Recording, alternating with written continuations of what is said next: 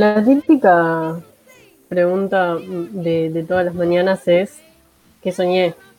¿No? Sí. Como te levantás y decís ¿qué habré soñado? O ya te levantás con la imagen vivida de, del sueño. De lo que soñaste. A mí eh, hoy me levanté con esa sensación de cuando sabés que soñaste algo raro, pero no te lográs acordar qué. Eh, estaba como, pa, yo soñé algo, soñé algo. Bueno, mi sueño de, antenoche, Irene Rugnick ya lo sabe, fue el peor. No le deseo nada, nada de eso. Pero, pero lo de anoche, tengo la sensación de que soñé algo loco, pero no, no me acuerdo que soñé. Ojalá tuviera alguna manera de, de dialogar con mis sueños, la verdad. O de reverlos. Eh, yo creo que soñé algo bastante básico y se ve que estaba, no sé, con hambre. Algo no muy, no muy raro de mí. Soñé que estaba en un cumpleaños y comía torta de cumpleaños. qué rico. Qué rico. mucha, felicidad. Em, me pareció interesante que hoy eh, siempre hablamos de esto a veces en el grupo de qué soñaste hoy o, nos tiramos sueños raros y hoy la diaria puso nos preocupamos. Nos preocupamos bastante. Hoy la diaria puso, eh, publicó una nota de, la rama de la ciencia sobre ¿Ah, eh, un trabajo de investigación en torno a, los, a los sueños, pero un trabajo particular que permitiría hablar, dialogar, entablar como una conexión con una persona que esté soñando. Ah, bueno, no, no, es exactamente lo que estaba diciendo que me gustaría hacer, pero algo de eso. Porque sería genial poder hablar con alguien que esté soñando. Eso es, rarísimo. Yo siempre igual me, gustaría poder eh, meterme en los sueños de la gente, pero ya sé que eso es más difícil. Dice que es un trabajo de investigación liderado por un psicólogo, publicado en una revista de internacional, y que la investigación eh, busca lograr una forma de comunicar, de comunicarse bidireccionalmente con una persona en pleno sueño. Para bidireccionalmente descripciones de la experiencia del sueño en tiempo real, permitiendo el estudio preciso de los sueños y el acto de soñar. Ah, bueno. Está. Qué básicamente. Qué miedo. A mí me fascina, perdón. A mí me fascina. O sea, un poco me interesa, pero me da pila de miedo. Me da, me da miedo la ciencia, te digo. ¿Qué eh, hacen ahí metiéndose? No sé. ¿Viste? Como Mira lo que te digo, cuando se meten, ¿viste la película de la momia? Cuando los, van y se van a meter a, agarrarle las tumbas ahí a los tipos. Ahí donde está la Roca Johnson. No, no, señor. Saque la ciencia de ahí, o sea, pasan cosas, se despiertan las momias. Lo, con Jurassic Park pasaba lo mismo. Excelentes documentales que muestran lo que pasa cuando la ciencia se mete, viste, en lugares donde. De verdad eh, hay preguntas y está bien que haya preguntas un poco. ¿Qué tal? Buen día. Que haya incógnitas todavía. Buen día. Buen día, Ire. Creo que. ¿Dónde estás mirando esos documentales que comentaste? no sé qué está viendo. Donde se investiga hoy en día, donde se investiga todo, en YouTube, en Netflix, eh, Exacto. la fuente de conocimiento de nuestra sociedad, donde averiguamos si sirven las vacunas y no sirven, donde averiguamos si la Tierra es plana o tiene algún otro tipo de forma. Eh, Vos te reís, pero yo escuché se investiga, un. Eh, señor, se investiga porque hoy en día la información está ahí al alcance de la mano, alcanza con saber leer y entrar a internet. Todos lo sabemos, todos lo sabemos. Por ejemplo, yo vi un documental de un tipo al que un experimento le salía mal.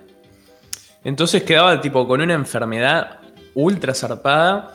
Y cada vez que ponele, le subía el pulso o se enojaba, se ponía todo verde quedaba todo gigante así, empezaba a romper cosas y tenían que aparecer los yankees y todo, un viaje. ¿De qué estamos hablando? O sea, ¿a qué nos fuimos? no sé, pasamos de los sueños a. Estamos hablando de hablar los de sueños. Hablar de ciencia. Porque estamos hablando de la ciencia para hablar en sueños y empezamos a hablar de ciencia.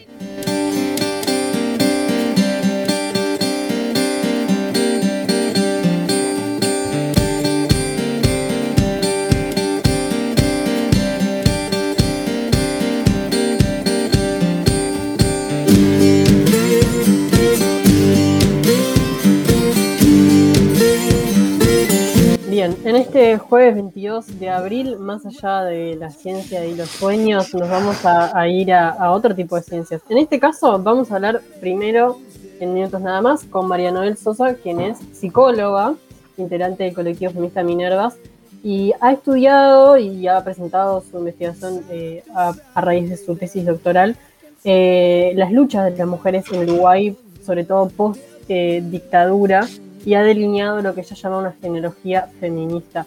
Sobre este tema va a estar presentando mañana una conferencia a las 19 horas, que, una conferencia virtual que han llamado Aquelarre Ñoño, parte de, de, de una de un centro de, formación feminista que lleva adelante este colectivo feminista Minervas, en el que va a estar participando junto a otras activistas y feministas y académicas de la región. Entonces vamos a estar dialogando con Mariano del Sosa sobre este tema y más.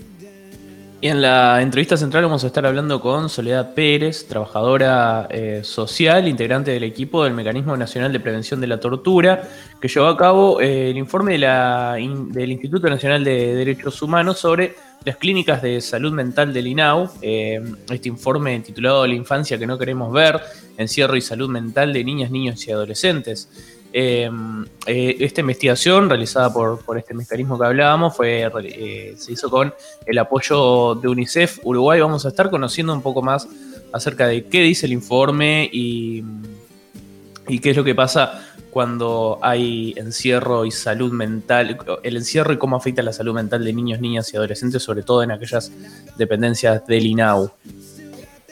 Exacto, y qué líneas plantean como posibles soluciones. Exacto.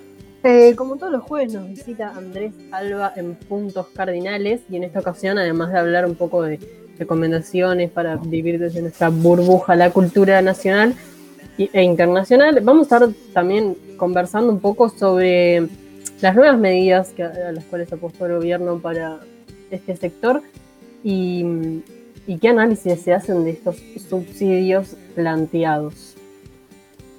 091-227-222, arroba Radio Bárbara Uy en todas nuestras redes sociales. Nos pueden mandar un saludo por allí, nos pueden seguir a nuestras redes sociales, contarnos si serían partícipes de una investigación de sueños. Sí, exacto. Eh, vamos, a, vamos con un clásico de consigna hoy, sueños. Eh, algo, algo raro que hayan hecho en sueños, algo raro que hayan hecho dormidos o soñando porque eh, me parece que hay, gente que tiene, que tiene varias historias por ese lado. Em, queda hecha la consigna, eh, arroba Radio Bárbara Uy, también en redes. Vamos a los titulares.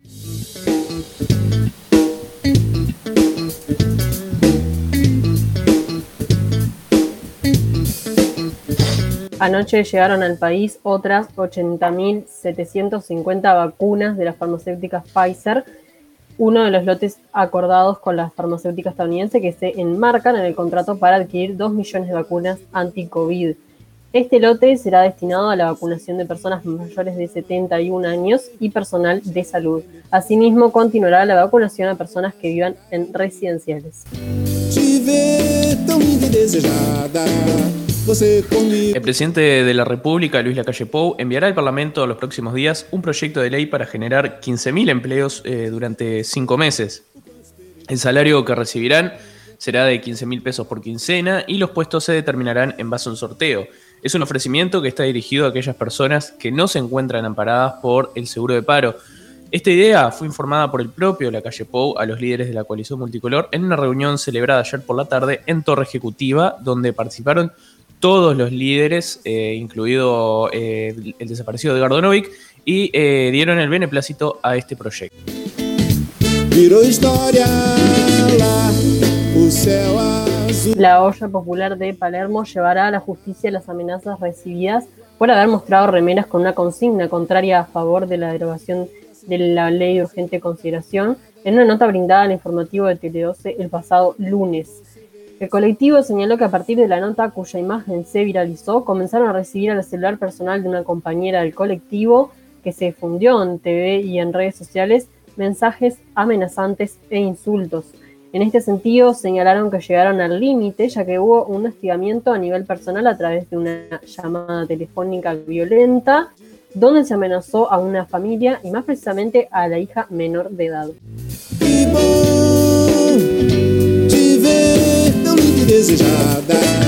Al igual que sus socios de coalición, Cabildo Abierto no aceptará aprobar el proyecto de ley que el Frente Amplio presentó para aplazar la fecha final de recolección de firmas contra la LUC. El líder cabildante, Guido Manini Ríos, dijo que no se da lugar a lo solicitado por la Comisión Pro Referéndum porque el planteo no se ajusta a lo previsto en la Constitución.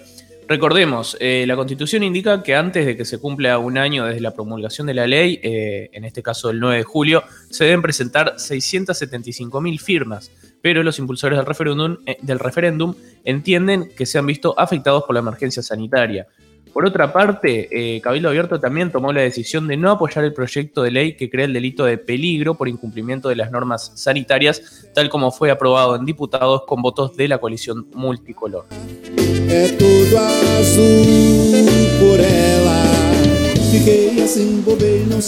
Durante su discurso en la 27 Cumbre Iberoamericana, el presidente Luis Lacalle Pou pidió a su par de Venezuela, Nicolás Maduro, que abra las puertas a la democracia en plena Cumbre Iberoamericana de los Jefes de Estado.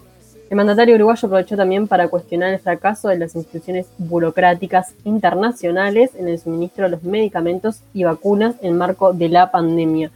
Delcy Rodríguez, vicepresidenta ejecutiva de Venezuela, quien concurrió a la cumbre en representación de dicho país, le respondió que quienes hablan de democracia deben respetar la voluntad sagrada del pueblo de Venezuela que ha elegido sus autoridades y ha decidido su destino en el marco del principio de autodeterminación. El Ministerio del Interior divulgó cifras sobre las formalizaciones de los nuevos delitos eh, creados por la Ley de Urgente Consideración desde su promulgación hasta el 31 de diciembre del 2020. Según estos datos, hubo 188 formalizados a raíz de las infracciones creadas. La mayor parte de estas fueron por resistencia al arresto y 83 por agravio a la autoridad policial. El ministro Jorge Larrañada se mostró satisfecho por lo hecho hasta el momento, ya que considera que estos datos demuestran que se podía mejorar en materia de seguridad pública, en lo que seguirán apostando a mejorar el trabajo.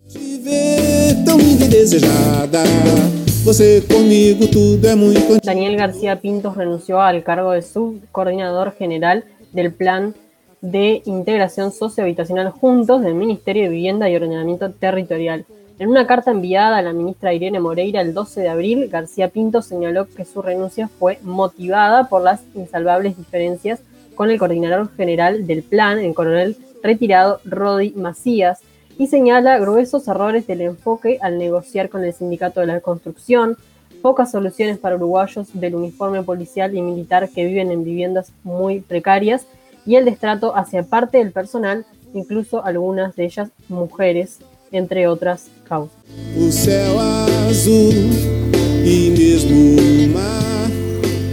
La Corte Interamericana de Derechos Humanos convocó audiencias para el 16 y el 17 de junio a las 11 sobre Uruguaya en la causa que investiga la responsabilidad del Estado y las dificultades en el acceso a la justicia sobre los asesinatos de Diana Maidanic, eh, Laura Rayo y Silvia Reyes, ocurrido el 21 de abril de 1974, eh, conocidas como las muchachas de abril, así como también las desapariciones de Oscar Tassino y de Luis Eduardo González. Está previsto tomar declaración a los testigos propuestos por las partes y se procederá con los alegatos y las observaciones orales finales de cada uno.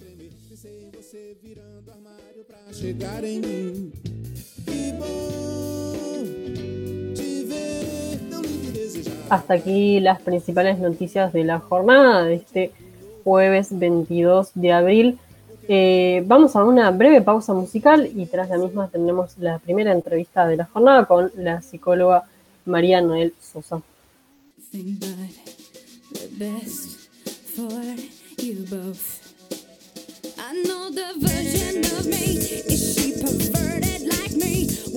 Go down on you?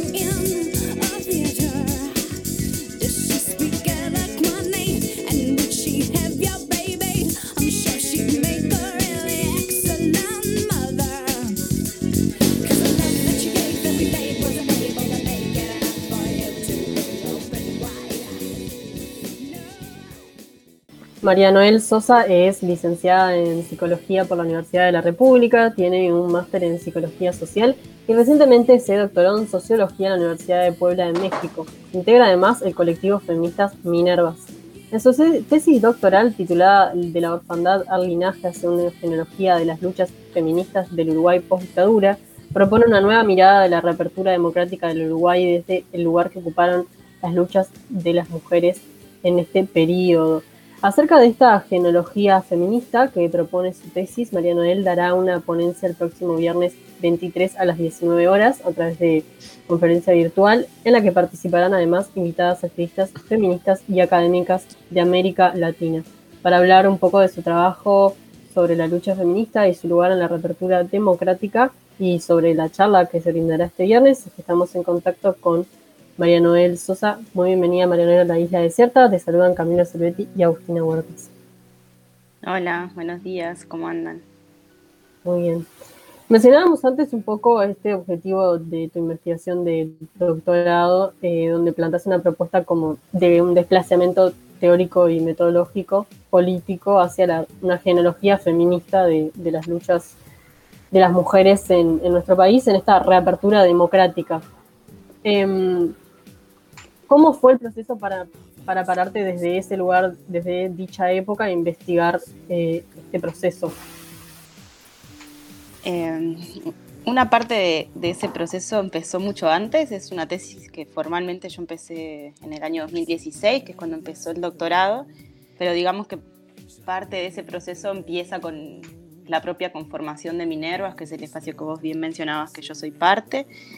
Eh, como en 2013, nosotras estábamos ahí recién conformándonos, creo que en esos momentos ni siquiera Minerva se llamaba como tal, y estábamos en unas fechas parecidas a estas, estaba por ser nuevamente el primero de mayo, y nosotras estábamos pensando hacer una, una actividad como mujeres trabajadoras, ¿no? Algo que capaz que ahora nos, nos resulta como eh, fácil de oír porque hace muchos años que hay una lucha feminista desplegada en Uruguay, pero hace cinco años todo el mundo decía trabajadores y parecía que las mujeres nunca habíamos estado en ninguna parte y que no existíamos en las luchas sociales. Y esa vez nosotras queríamos hacer como unas intervenciones de ir a la movilización que dijera las trabajadoras también estamos presentes y queríamos buscar imágenes y nos, nos fue muy difícil encontrar imágenes de otras mujeres en las luchas sindicales, por ejemplo, aunque muchas de nosotras veníamos de la de radios comunitarias, de cooperativas, de la, de la movida estudiantil a nivel de la universidad, los liceos, etc. Y bueno, digamos que eso fue una parte del proceso. Luego en el 2014 fuimos haciendo un, encuentro, hubo un encuentro de feminismos en Uruguay, donde empezamos a hablar de esta idea de somos todas paridas de mujer y una generación más joven de, de feministas que nos estábamos como sumando, nos fuimos encontrando con una generación anterior y empezamos a darle vuelta a esto de la de, toda esa falta de transmisión de experiencia entre mujeres a las que nos enfrentábamos, digamos. Esa fue como parte de, las cosas que están atrás de lo que después una base, un doctorado, yo trabajo en la universidad, empieza a buscar como por dónde quiere que esos cuatro años de su vida sigan y a dónde le va a dedicar tanto tiempo de su cuerpo en una silla y me parecía que eso era de las cosas que a mí más me, me importaban en ese momento porque nos importaban a todas, porque era parte de las necesidades que teníamos desde el movimiento feminista, saber quiénes habían luchado antes que nosotras y sobre todo saber cuáles habían sido sus potencias y cuáles habían sido sus límites, porque nosotras necesitábamos esas, esos aprendizajes para nuestra lucha en este momento. Un poco, un poco lo decías ahora, pero, pero el 8 de marzo, en una transmisión especial que hizo Lesla Desierta, las compañeras hablaban con, con eh, tu colega, la investigadora Ana Laura de Giorgi, eh, sobre su trabajo de Historia de un amor correspondido, feminismo de izquierdas en los 80. Em, y una de las cosas que planteaba eh, era que lo que le interesó de abordar el feminismo vinculado a, los procesos de izquierda en esa coyuntura era que había muy, muy poca investigación al respecto em, de, las, de las mujeres y, y la lucha política, y la lucha de las mujeres y los procesos políticos. En realidad, en Uruguay. Eh, ¿Vos identificaste esto y, con, qué te encontraste? Eh, ¿Con qué tipo de, movimiento feminista te encontraste en esa, en esa época? Sí, sin duda, o sea, comparto ese diagnóstico que hace Ana Laura y que en realidad en las ciencias sociales, en términos generales, eso está es muy difícil encontrar esas pistas, digamos, no sé, la gente que esté escuchando o algunos de ustedes saben si pasaron por la formación secundaria y por la de la universidad, que cuando se estudia historia, general eso no se, no se cuenta, digamos, ¿no? O sea, sabemos mucho de la reapertura democrática, sabemos del papel que cumplió el movimiento sindical, sabemos del movimiento estudiantil, sabemos eh, yo he trabajado mucho eh, con, la FUCMAN, pero como sabemos a veces mucho más de lo que, del rol que jugaron las cooperativas en esos años y sin embargo no se dice mucho. Bueno, en esos años las mujeres estaban diciendo democracia en el país y democracia en la casa y estaban discutiendo una, un imaginario de democracia que era distinto. O sea, además de que todo el mundo estaba preocupado por salir de esos años del terrorismo y, preocupados como por la reinstalación democrática, las mujeres estaban diciendo no va a alcanzar esa democracia, porque necesitamos democracia también en las casas y estaban eh, con esos señalamientos que hacían dando cuenta como un debate muy, muy profundo en relación como a las dificultades para pensar lo político en términos generales. Eh, y es muy difícil, fue muy difícil encontrar fotos, encontrar archivos. O sea, luego que una va y están esas compañeras y se les puede preguntar y les hace entrevista y las compañeras generosamente te comparten mucho material.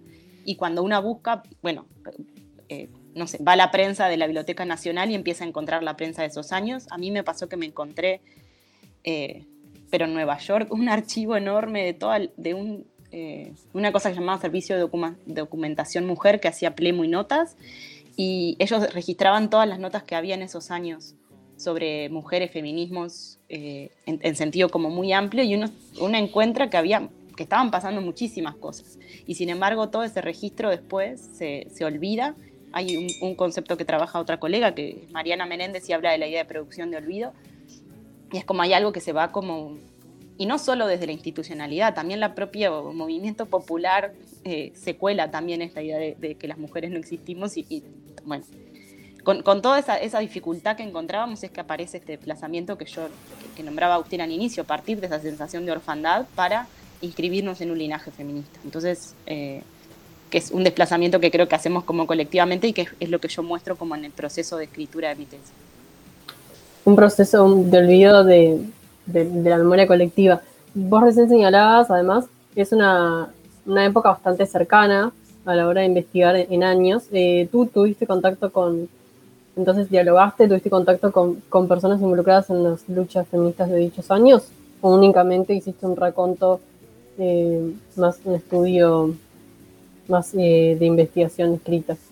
Hice, hice una revisión de archivo y también hice entrevistas con distintas compañeras. Ahí hay en esos años, eh, no todas las compañeras se decían feministas, se hablaba sobre todo del movimiento de mujeres. Algunas de las consignas incluso estaban firmadas así. Hay, hay una que a mí me, emocionó muchísimo y que fue sobre las que muchas veces les pregunté a las compañeras en, la entrevista, en las entrevistas.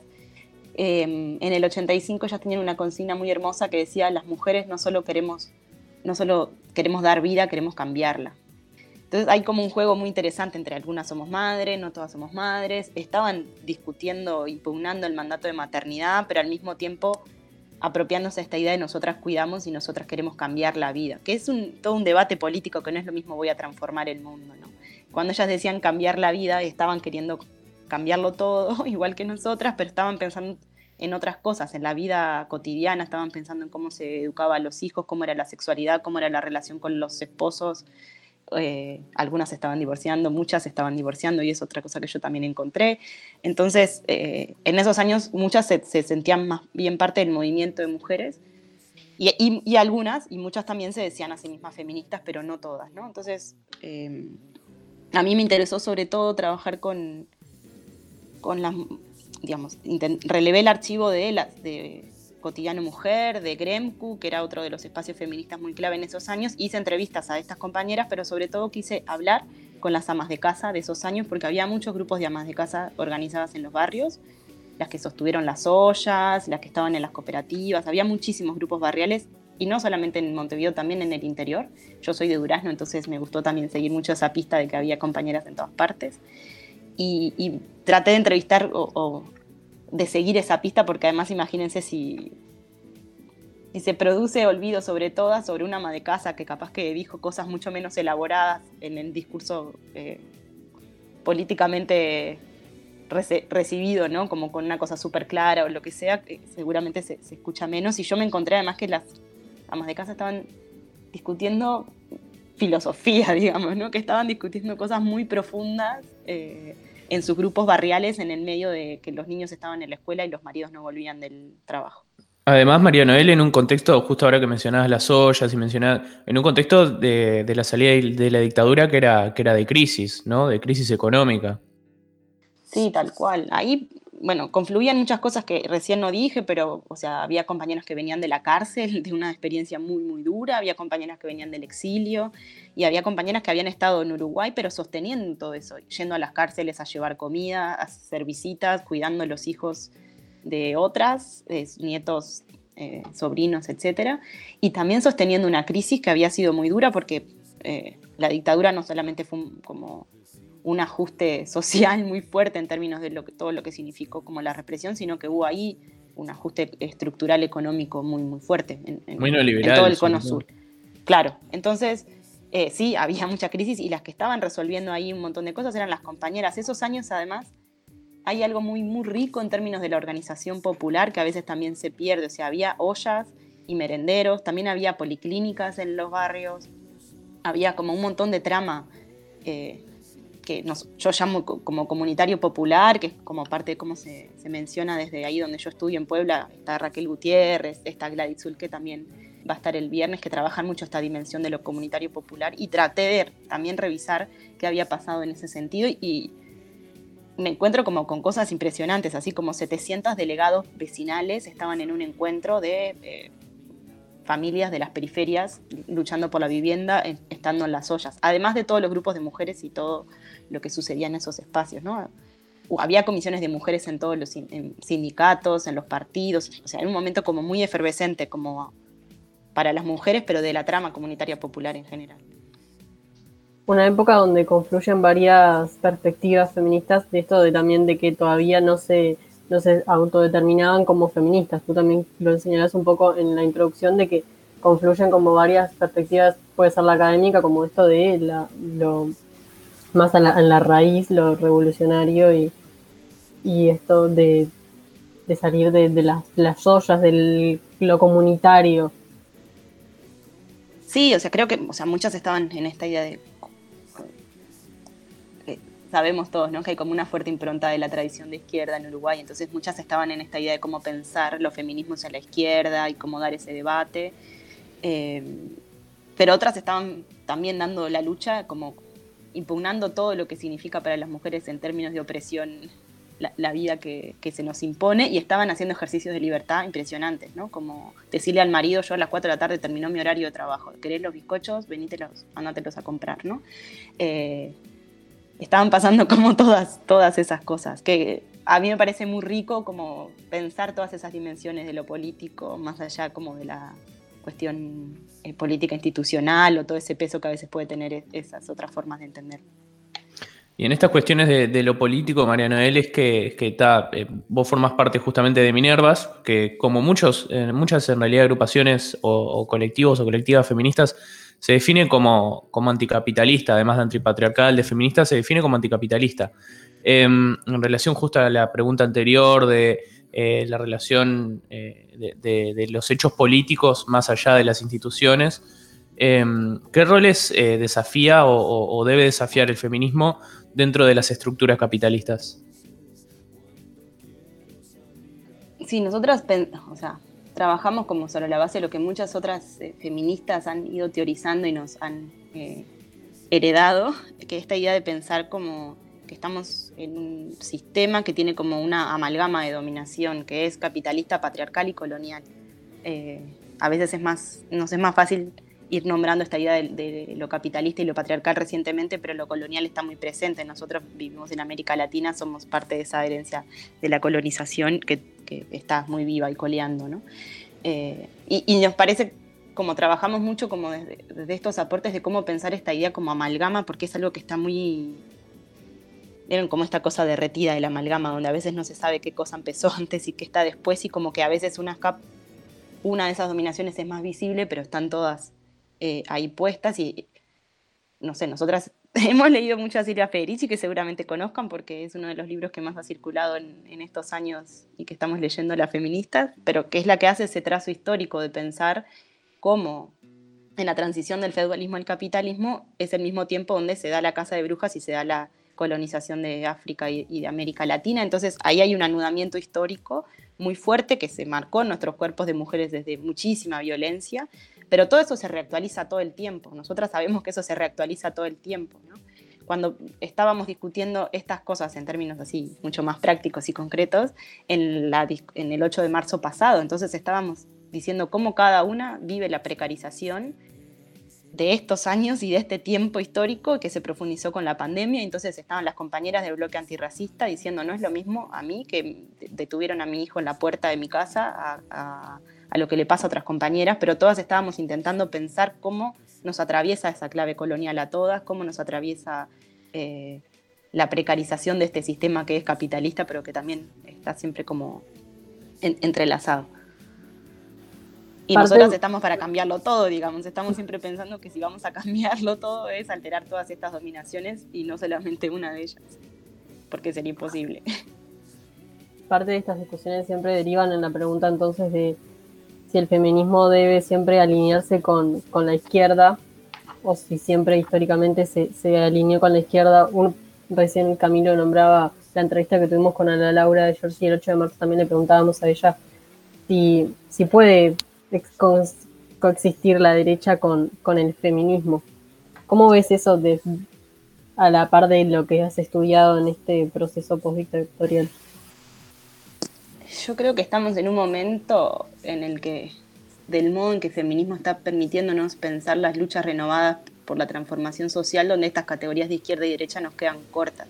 Y las propias estructuras que, que están atrás de eso también. Eso no, o sea, estoy volviendo a decir que estamos o sea, no es una cosa conservadora y no estamos queriendo eh, negar ese proceso de transformación, pero creo que estamos discutiendo cosas que la izquierda no pensó y que no están incorporadas y que, y que estamos intentando pensar otra cosa. A mí ese lenguaje como que creo que ya nos hace más ruidos, ¿no? Yo recupero mucho algo que dice Gladys Zul precisamente para pensar cómo son sus luchas, que dicen nosotros no somos... Eh, somos comunitarios. No sé si de izquierda o derecha, cuando los quieren encasillar en una cosa o la otra, digamos, y ellos dicen, nosotros somos comunitarios, tenemos una tradición de lucha indígena de hace 500 años, y esta trama que queremos recrear en, desde lo, en ese caso desde lo indígena comunal es lo que es la forma que ellos entienden la lucha, y creo que hay que empezar a pensar esas otras cosas, ¿qué podemos...? Porque si no, muchas veces creo que nos pasa que se ve como la lucha feminista como o a la lucha de las mujeres como un sector, como un problema que aportan sobre la violencia o sobre los cuidados o, sobre cosas que hacen las mujeres y estamos desde los feminismos empujando un debate político mucho más hondo que tiene que ver con cómo se transforma, cómo se cambia el mundo, que creo que está desbordando lo que la izquierda pudiera haber pensado hasta ahora. La izquierda en términos de tradición eh, política y de pensamiento, más allá de lo que de las críticas profundas que me parece que, nos debemos para pensar qué, nos dejó el progresismo en estos años. ¿no? Y eso no es entrar en ninguna cosa como, como de polarizar. Creo que polarizar entre una cosa y la otra nos, nos da mucha impotencia y nos, y nos obtura el pensamiento. Eh, sé que es, parte de las herramientas que tenemos para pensar, pero creo que nos, hace bien invitarnos a pensar como qué otras cosas se está diciendo en términos políticos y en términos de la espesura de, lo que estamos diciendo desde lo femenino. Em, un poco de esto y un poco de aquello es lo que se van a poder, se, van a poder encontrar quienes asistan eh, a, esta conferencia virtual llamada Aquelarre Ñoño, que vas a estar eh, presentando mañana, viernes 23 a las 19 horas Em, ¿con, qué, ¿Con qué se va a encontrar la, quienes, quienes decidan asistir? Em, ¿Con quiénes vas, a estar conversando también? Mañana es una convocatoria que se hace desde Minervas y desde la Escuela de Formación Feminista, que es como una escuela que inauguramos desde Minervas hace eh, dos años y que está abierta a que se vayan integrando otras compañeras y otros espacios, digamos. Y que a nosotras nos parece que la formación siempre es muy, muy importante, como ir conociendo y a partir de eso tener más herramientas y siempre hacemos muchas actividades eh, de ese tipo y nos gusta llamarle a muchos de los encuentros que hacemos con otras esta idea de aquelarre, que es reunión de brujas, pero es esta idea de pensar justo eso, que es una reunión, que es un encuentro, que es un espacio para escucharnos decir, para escuchar lo que cada una tiene para decir y para pensar juntas y para que de ahí haya como un fermento, como de caldero, pero de lo que, de lo que podemos seguir aprendiendo y pensando juntas y relanzar juntas. Entonces, y le pusimos aquel arreñoño por eso y por este chiste que no sé, de, cuando estamos diciendo que estudiamos mucho, que nos enfrascamos en ir a buscar un archivo de tal año, es como que qué ñoñas que somos, ¿no? Cosas ñoñas, claro. Queríamos jugar con esta idea de que es un aquelarre, aquelarre ñoño porque se presenta una tesis doctoral, es como algo rarísimo, ¿no? Pues esas cosas se suelen presentar en otros lugares, no en un espacio abierto, eh, ¿no? Están más como asociadas a la universidad. Y, le estamos poniendo como mucho amor a que sabemos que es virtual, que eso es como bastante, o sea, nos hubiera encantado que fuera presencial, que pudiéramos ahí reunirnos, tener música, después compartir algo para comer, para tomar, abrazarnos, todo eso que nos está haciendo tanta falta, pero tampoco queríamos dilatarlo tanto, entonces, uh, bueno, si algunos entraron a, a llenar el formulario, habrán visto que estamos intentando como transmitir esta idea de cómo queremos escucharnos y, que sea el encuentro. Va a haber dos rondas de presentación, o sea, va a estar mi presentación y va a haber dos rondas de comentarios. Van a estar eh, Raquel Gutiérrez y Gladys Zul y Mariana Menéndez y luego también otras compañeras del movimiento feminista de ayer y de hoy para ir abriendo estas, como esta caja de resonancia sobre qué, qué sucede cuando leen el trabajo. ¿no? Y Raquel, Gladys y Mariana son... Eh, tres mujeres muy importantes para mí, digamos, que son con las que yo he ido pensando este proceso y las que me han formado en todos estos años, entonces seguramente las han escuchado. Eh, a Mariana en, aquí en algunas instancias en Uruguay o la han leído, es una colega también de la universidad. Gladys tal vez es un poco menos conocida, pero estuvo en Uruguay también, eh, invitada por Minerva. Y, y, Raquel seguramente la conozcan porque sí circulan bastante sus textos acá, ¿no? Y son como unas genias de la vida y yo estoy como muy feliz de que vamos a poder dialogar ahí. Bien, se pueden acercar entonces a, las redes sociales del colectivo Minervas para enterarse cómo participar de este evento que recordamos es mañana, viernes 23 a las 19 horas mediante videoconferencia. Pasa Marianel Sosa, doctora en sociología, eh, integrante de este colectivo feminista Minervas por la Isla Desierta. Muchas gracias por tu tiempo. Muchas gracias a ustedes por la invitación y ánimo con con la gente que hace radio con mucho esfuerzo.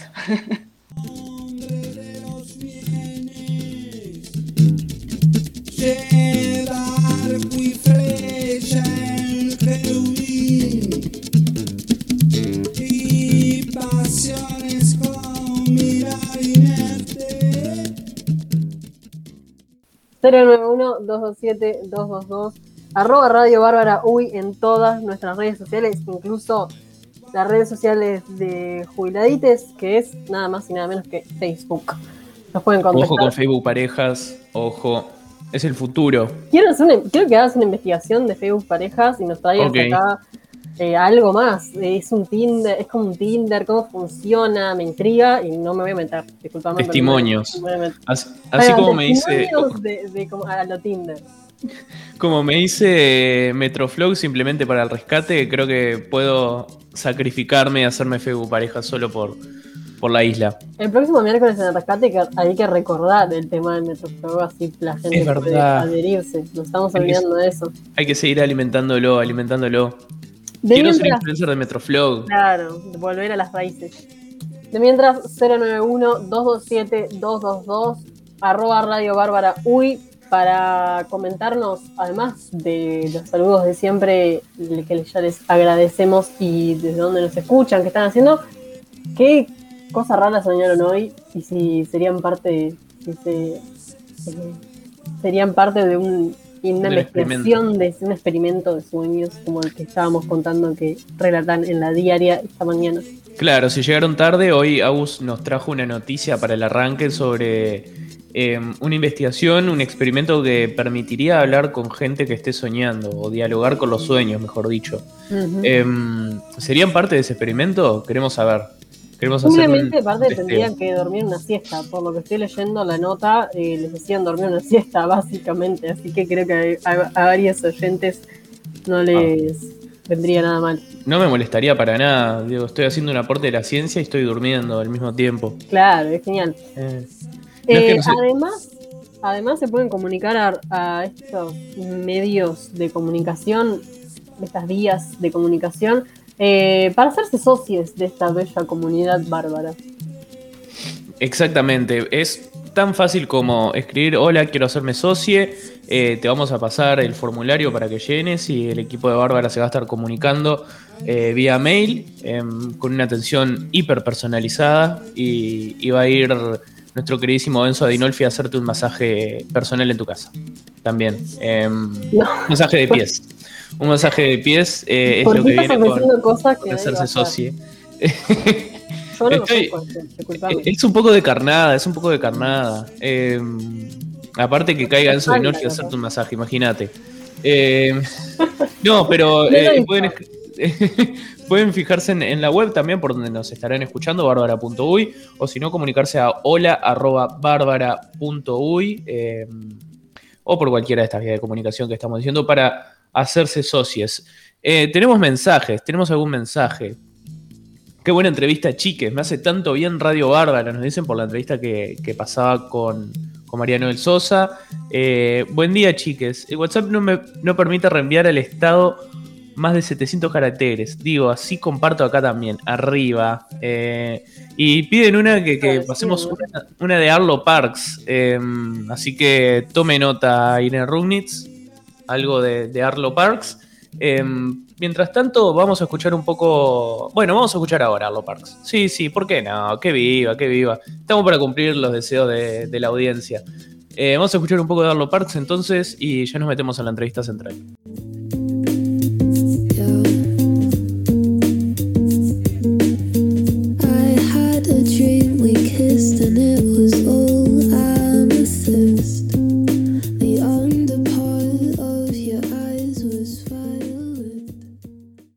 La mañana de este miércoles 21 de abril, la Institución Nacional de Derechos Humanos presentó el informe La infancia que no queremos ver, encierro y salud mental de niñas, niños y adolescentes.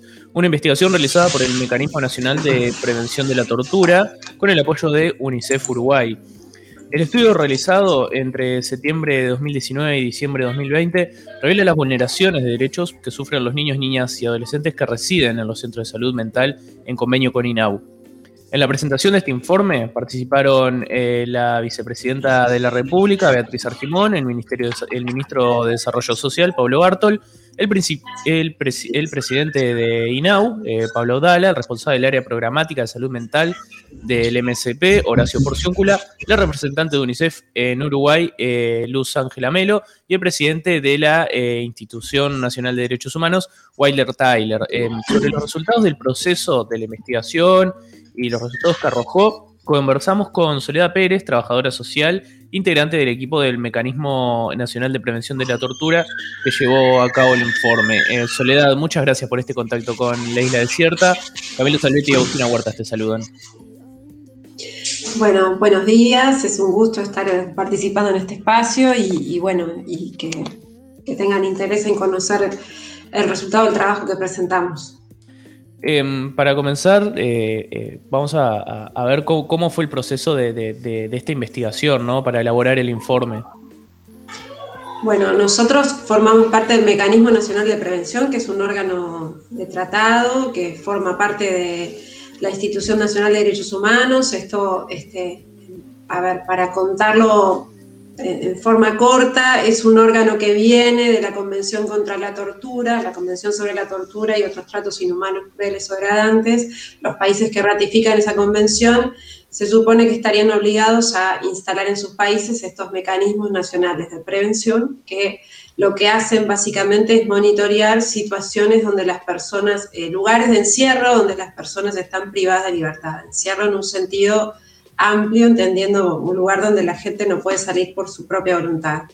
Esto funciona en más de 80 países, en Uruguay funciona desde el año 2013 y en ese contexto es que nosotros trabajamos, así como hay otros equipos dentro del Mecanismo Nacional de Prevención que monitorean cárceles de adultos, cárceles de adolescentes o sistemas de responsabilidad penal juvenil, instituciones psiquiátricas de adultos, nosotras este, monitoreamos el sistema de protección de INAU esto es los hogares de 24 horas o los hogares que se conocen así este, más tradicionalmente, donde viven allí las niñas, niños y adolescentes. Dentro de ese universo, que más o menos está formado por 5.200 niños, niñas y adolescentes, que también hay incluyen las familias de acogimiento, o sea, todos los niños, niñas y adolescentes que están, llegan por amparo a INAU, este, ahí hay un universo de poco más de 300 chiquirines que van son derivados a las clínicas de atención en salud mental de INAU, que en realidad son empresas que convenian con INAU y gestionan estas clínicas. Eh, nosotros venimos con este tema desde el año 2016. Eh, ahí ya habíamos constatado una serie de vulneraciones. Estas clínicas abarcan eh, por un lado, clínicas para episodios agudos, es decir, cuando las niñas, niños y adolescentes transitan episodios de crisis y tienen que estar internados ahí entre un mes y 45 días aproximadamente. Luego también ese universo abarca a clínicas para este, episodios, em, clínicas de atención integral a episodios severos o crónicos, como se conocían antes, y clínicas de atención integral a em, medio camino, episodios cuando están compensados las niñas, niños y adolescentes. ese es como el, digamos, la cadena donde estarían transitando por el, sistema de atención en salud mental de INAU. Desde 2016 venimos trabajando en esto, habíamos detectado una serie de vulneraciones, luego seguimos yendo a hacer visitas, nosotros hacemos visitas en forma no anunciada justamente para que eh, conocer cómo es la dinámica en un día normal y que no se, bueno, no se cubran o no se intenten ocultar algunas situaciones. Nosotros ya tenemos un, un trabajo previo con INAU que nos habilita a hacer estas visitas, entonces podemos entrar a, a, los hogares, a, hacer, este, a tener acceso a los registros administrativos, médicos, sociales, conversar con los funcionarios, conversar con los técnicos, conversar con las niñas, niños y adolescentes. En este caso, eso es lo que hicimos. Venimos, bueno, como les decía, del 2016. Eh, advertimos que en las clínicas de agudos, que es donde los gurises deben permanecer no más de 30 días, habían varios gurises durante muchos años que permanecen mucho más allá del alta médica. En el 2019 presentamos una acción de amparo ante la justicia que salió favorable por la cual se pedía que aquellos gurises que estaban con alta médica fueran este, relocalizados en otros sitios adecuados para su situación, no en una clínica psiquiátrica como estaban. Y bueno, y ahora eh, nos metimos en esta investigación desde 2019, abarcó 2019 y 2020, septiembre de 2019 aproximadamente a diciembre de 2020. Y bueno, y esto abarcó a 12 centros de atención en salud mental, este, y bueno, y un poco los resultados supongo que ustedes habrán accedido, si ahora los podemos ir conversando. Uno de estos habla de, uno de estos resultados habla del traslado de los menores a, estas clínicas y se constata que, en muchos casos era, se hacen mediante engaños. ¿Es una situación recurrente esta? Sí, lamentablemente es algo que es bastante frecuente. De hecho, los 12 centros que inspeccionamos constatamos eso, que llegaban ahí, fuera por cuestiones burocráticas o fuera por lo que fuera, pero sin saber que iban a ser internados por mucho tiempo en una clínica psiquiátrica. Les decían a los gurises, bueno, vámonos de paseo, los vestían con otra ropa distinta, vámonos a una placita y terminaban internados en una clínica y nadie les decía tampoco al llegar. O sea, llegaban y ahí, bueno, pasaban los días y estaban en un lugar con bueno, mucho más encerrados, con una rutina este, distinta, con más medicación y ahí caían en la cuenta de que estaban internados en una clínica psiquiátrica.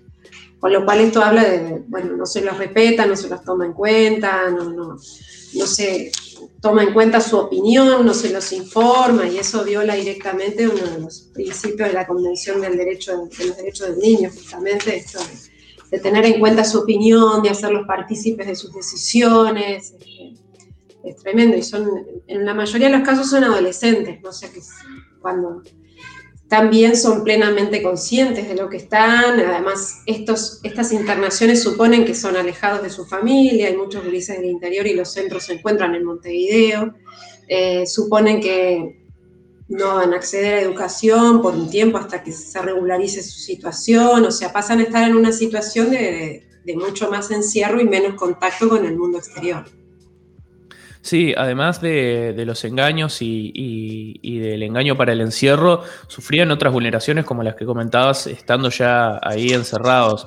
Muchas eran de parte del, personal para, para con, los pacientes. ¿Qué, se pudo constatar en ese sentido? Y ahí pudimos ver que había este, trato distante, descuido, descuido emocional, que no se, no se los escuchaba, no se atendían sus necesidades, que ellos manifestaban, los gurises, mucha desconfianza hacia el mundo adulto, hacia los responsables de su cuidado. Si se angustiaban, sabían que los iban a medicar y que además no tenían nadie con quien hablar, nadie en quien depositar su confianza. Y bueno, pensemos en situaciones de gurises que vienen de vidas muy dañadas este, donde justamente es, y además están internados en una clínica justamente por una situación de salud mental, lo que necesitan es contención, escucha, este, espacios individuales, este, una atención terapéutica, y bueno, ellos daban cuenta que no, no, no, no accedían. Y después detectamos también que había mm, malos tratos verbales y físicos este, en tres establecimientos, eso lo denunciamos inmediatamente a INAU y se tomaron medidas enseguida para, para revertirlo. Después tratos amenazantes y humillantes desde el personal, sobre todo en los momentos de, hacer la contención mecánica, que es cuando se le colocan medidas de contención, cuando están haciendo una crisis, cuando se descompensan. Esto sucedía en cinco de los doce centros. Este, y bueno, esa situación es muy estresante, muy, muy desgastante, de, estar colocándole medidas y ellos haciendo una crisis y encima algunos funcionarios insultándolos o amenazándolos. Entonces, realmente los relatos eran muy duros, muy impactantes. Este, tampoco habían mecanismos de denuncia formalmente instalados, o sea que si los gurises querían quejarse, eh, no tenían con quién hacerlo sin verse expuestos a represalias o se les brindaran garantías de que de anonimato, de confidencialidad. No había un mecanismo independiente para eso y tampoco su familia, o sea, lo que se les ofreciera hablar con ahí internamente con la dirección o con el equipo técnico, pero bueno, eso no garantizaba precisamente que no se fueran a ver expuestos a nuevas situaciones de, amenazas, de abusos físicos, de bueno, verse expuestos a otras situaciones que resultaran amenazantes para ellos. Hablabas también recién del acceso y que les, brindaban eh, medicamentos. Eh, los medicamentos son brindados frecuentemente como, como método clínico, eh, son brindados correctamente. ¿Qué tanto acceso tienen los menores a fármacos? Sí, hay un, hay un, se lleva un registro exhaustivo, en todos estos casos hay personal de enfermería, hay personal médico, hay psiquiatras infantiles, que son quienes este, eh, recetan esta medicación.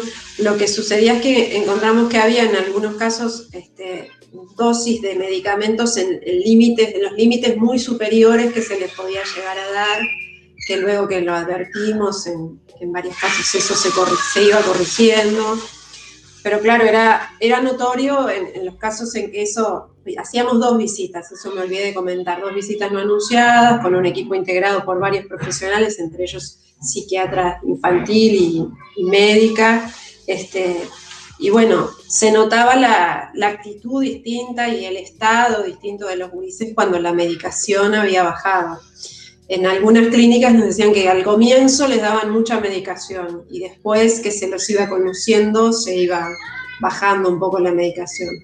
Pero sí, era tremendo ver a Ulises que una, la primera visita los recordaba que de pronto no podían sostener, sostener su tronco y su cabeza y mirarte a los ojos, se caían, se desmayaban sobre una mesa, no, no podían tener una entrevista con nosotros y en la siguiente visita este, se comportaban de otra manera, podían dialogar, estaban plenamente conscientes. Este, lo, que veíamos es que la medicación en general era como la única respuesta que se, se daba.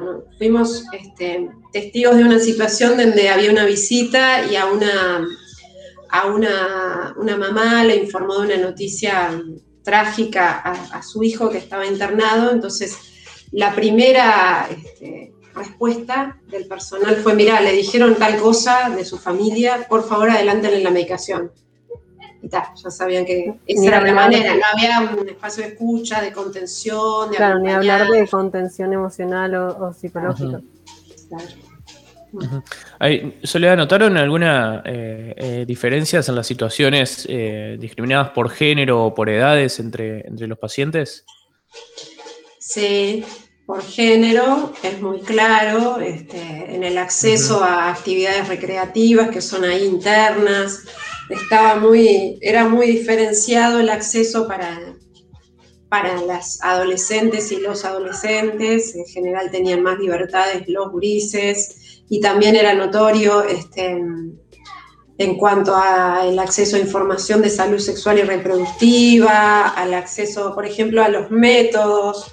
Eh, nos encontramos con casos de gurisas que aún no habían llegado a su menarca y ya las mandaban al ginecólogo para que les, les advirtiera de colocarle un DIU, de colocarle un, método anticonceptivo. Y las, eran niñas que todavía no tenían idea o no estaban informadas. O sea, ahí había como una. Este, pero advertíamos una previsión de todo eso, pero sin haberle informado, una vez más, no, no ser partícipe a los adolescentes, a los de, del tratamiento y de las decisiones que, que, se toman sobre ellos, no, estar informados. Este, así que sí, había una, una diferencia ahí importante y también una visión, que esto también sucede en el resto del sistema, de que las, las mujeres, las adolescentes son más problemáticas o más conflictivas que los adolescentes. Y en cuanto a las edades, también había eh, el fenómeno de que en varias de estas clínicas había mayores, es decir, había mayores de 18 años y había algunas clínicas que como venían de sistemas anteriores, inclusive había gente de 50, 60, 70 años que convivían con adolescentes. Entonces ahí traía otras dificultades de, de convivencia, no poder tener un plan de trabajo este, y actividades pensadas para todos, porque compartían espacios, gurises de, no sé, 13 años compartían el espacio de comedor con un hombre de 80 años que hacía 40 años o desde su infancia estaba internado en la clínica. Entonces, eh, porque no tenía otro lugar donde ir y el sistema no había encontrado otro lugar donde derivarlo. Se dan muchas estas situaciones, vos también lo planteaste hace un rato, de que eh, siguen permaneciendo ahí a pesar de contar con el alta médica. Eh, según informó Brecha recientemente, también hay 16 menores con, con espera para, para salir de, la clínica. ¿Por qué continúa esta situación si ya tienen el alta?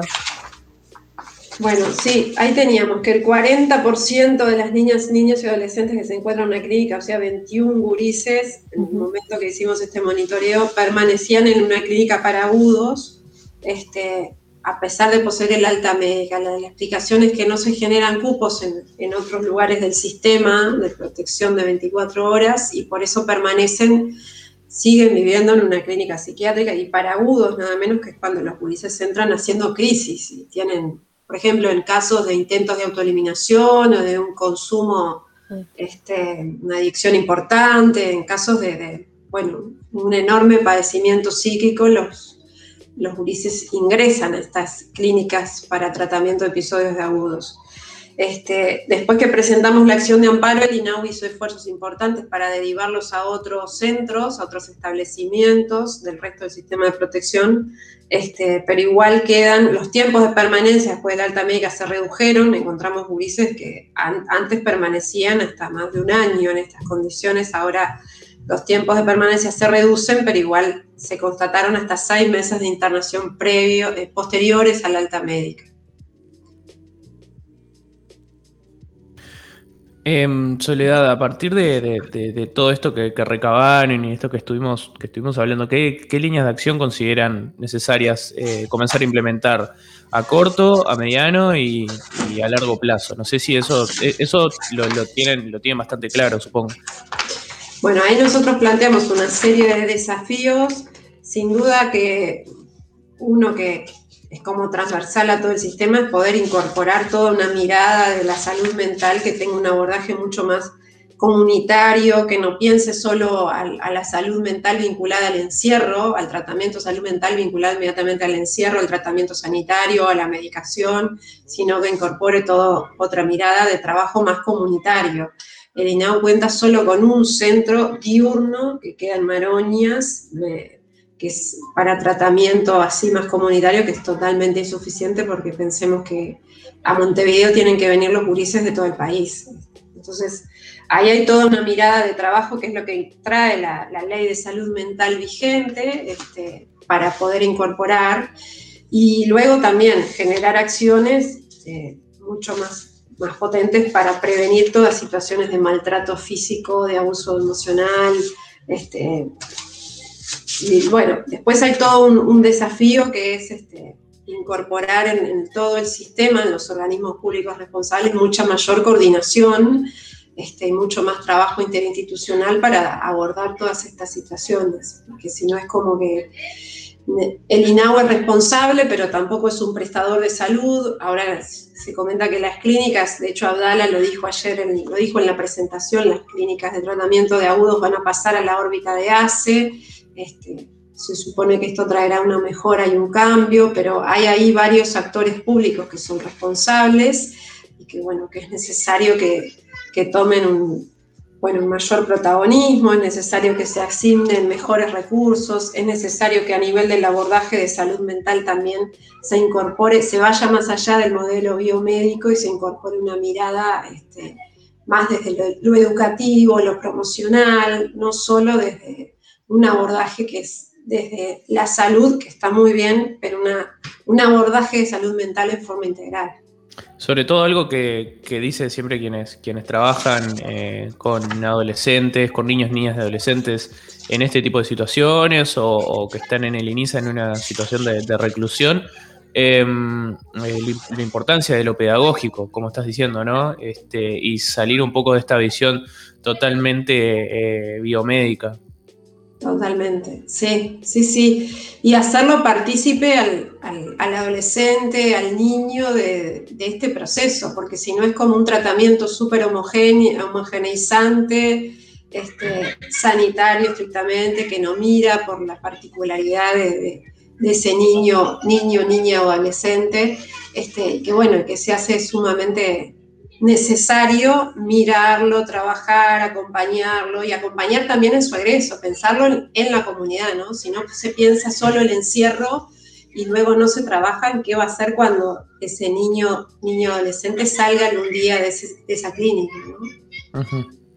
Bien, eh, Soledad Pérez, trabajadora social, integrante del equipo del Mecanismo Nacional de Prevención de la Tortura, que llevó a cabo este, este informe, eh, La infancia que no queremos ver, encierro y salud mental de niñas, niños y adolescentes.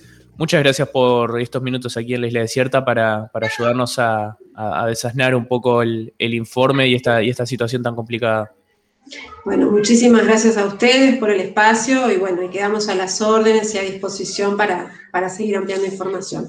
Sale con el Sale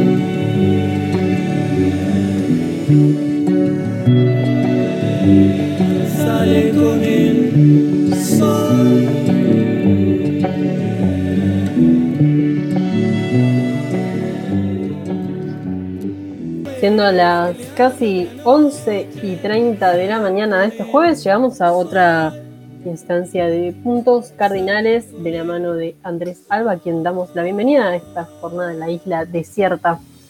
¿Cómo vas, Andrés? Uf, qué bueno estar acá con ustedes nuevamente, eh, eh, empezando un nuevo puntos cardinales y, e intentando cambiar un poco la, energía del programa, ¿no? Quedamos eh, con tremendo sobrecogimiento de lo que estábamos escuchando recién. La verdad que la realidad que, que, que veíamos en la nota anterior es muy difícil de transitar. Así que bueno, vamos a intentar cambiar la, tónica de este programa. ¿Cómo están? ¿Cómo, cómo estamos, Camilo, Agustina? Qué, qué, qué bueno verles y escucharles. Yo les extraño cuando no vengo. Ah, nosotros a vos, Andresito. Antes de arrancar con puntos cardinales, creemos que es necesario que contestes la consigna que tenemos hoy. Eh, la historia es, la idea es contar algún sueño loco o algo raro que hayas hecho dormido también. Porque hay mucha gente sonámbula, mucha gente que tiene. Eh, es un agregado mío, pero porque, porque se me canta. Mirá, a mí la mejor que me pasó fue una vez que soñé que estaba lavándome los dientes y me desperté escupiendo. es buenísima, es buenísima. Es muy buena, es muy buena. Pero. ¿Hacia, dónde? ¿Hacia dónde escupiendo? Estaba sentado en la cama escupiendo hacia adelante. O sea, abrí los ojos y estaba escupiendo la presunta pasta de dientes. Lo que más me gusta, igual que me pasa con los sueños, es esa cuestión extrañísima de estar soñando algo en donde de pronto es sumamente congruente que suene una alarma o que suene el teléfono. Uh, O suena el teléfono. ¿Me explico? O sea, lo sentís primero en el sueño y, y está sonando en realidad. que, Sí. que introducen el sueño, el sonido de la alarma o el del teléfono, tiene pila de sentido en el sueño. Sí. O sea, eh, aparece porque tiene lógica. Y ayer me tocó leer una nota para un medio de prensa para el que trabajo, en la que contaban que... El- es el- es por eso eh, partimos esta consigna, porque yo le empecé contando la jornada. Capaz Sí, que vos sabés más del tema, entonces.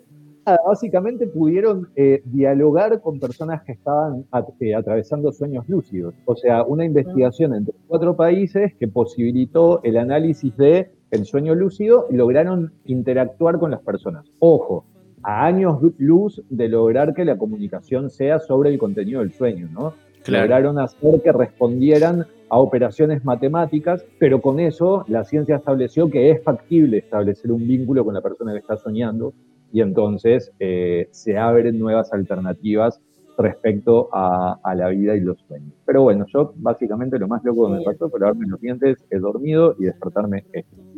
Genial este, este como crossover. Si quieren, vayan a la nota de la diaria, que además de ser una nota interesante en este tema, eh, pueden escucharla desde la voz de Andrés Alba, que también le Está presta. leída, está leída por mi melodiosa voz. Gente, De- está- claro, desde la dulce voz de, de- de Andrés Sala. Bueno, va- vamos a lo, que, a lo que nos compete. Puntos cardinales de hoy. ¿Qué recomendaciones nos traes? Empezábamos el Puntos Cardinales de hoy escuchando La verdad de las abejas de Salvador. García. Ya hemos hablado de Salva en esta columna hace un par de ediciones atrás, pero la novedad es que esta canción salió hoy, salió recién. Bárbara es la primera radio que está emitiendo esta canción para los Wow. oídos de la audiencia. Excelente. La estamos escuchando de fondo ahora. Exacto, que es una canción preciosa de Salvador García, que es la primera de muchas que empezó a publicar ahora mismo de su última facturación musical. Es una novedad que está en Spotify, Salvador García, y nuevamente la canción se llama La verdad de las abejas.